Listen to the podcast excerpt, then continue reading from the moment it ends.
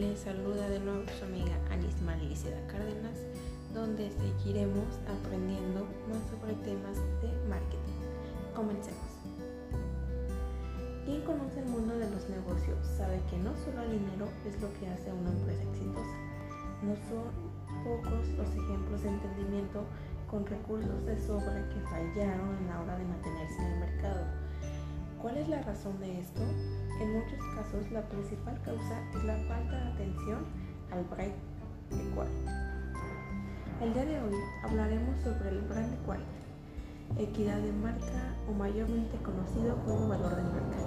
Dividiremos este tema en dos partes.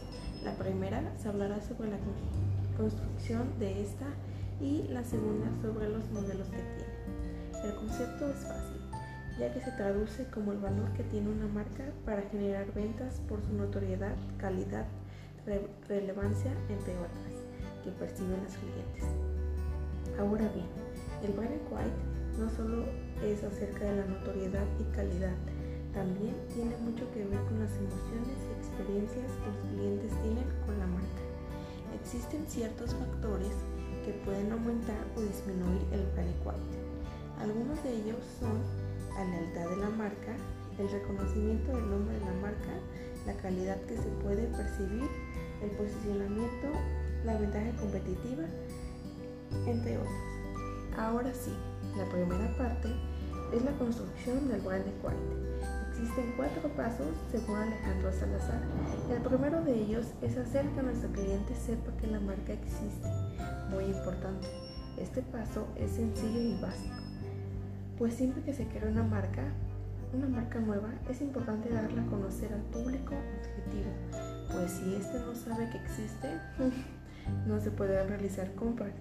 El segundo es apropiarse de una asociación poderosa, es decir, después el cliente ya sabe que existimos, ahora debe pensar en la marca. Y normalmente cuando un cliente piensa en alguna marca, lo hace pensando en las características que ésta le ofrece y no precisamente surgen de la nada, sino que la marca se encarga de que el cliente piense en ellas. El tercer paso es lograr que el cliente perciba la marca con una buena calidad y es importante saber que la calidad percibida tiene todo que ver con las creencias que tiene el cliente en alguna categoría. Toma nota de lo que se puede hacer para aumentar la calidad percibida. 1. Por medio de una investigación de mercado para poder determinar qué es lo que aquel consumidor valora más dentro de una categoría. Es decir, si valora más la durabilidad, el precio, el sabor, el aspecto, entre otros. 2 hacer que el producto ofrezca estas características que el consumidor valora. Número 3. Comunicar e informar al consumidor sobre estos temas.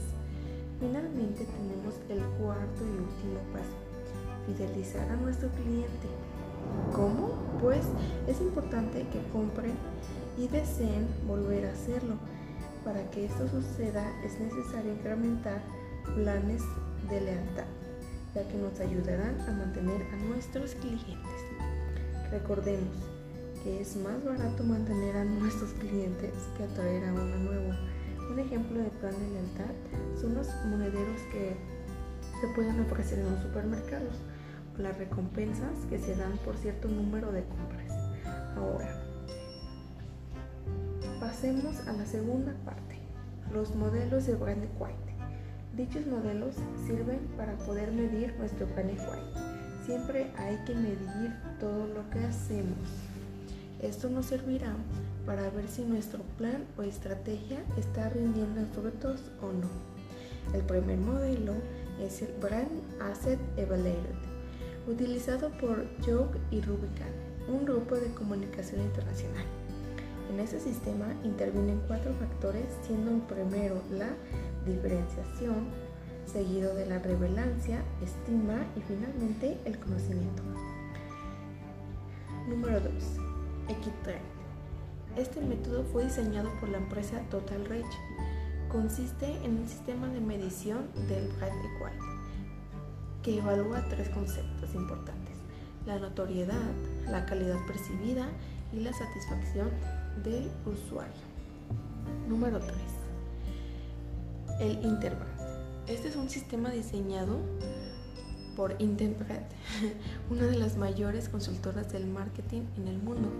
Este considera tres factores para analizar cuál es la marca más poderosa a nivel mundial. 1. Análisis financiero. 2. Rol de marca. 3. Fuerza de marca. Número 4. Winning Brands. Es una herramienta de administración de marca que mide el efecto de todas las actividades de mercadotecnia. En el valor de una marca se puede obtener información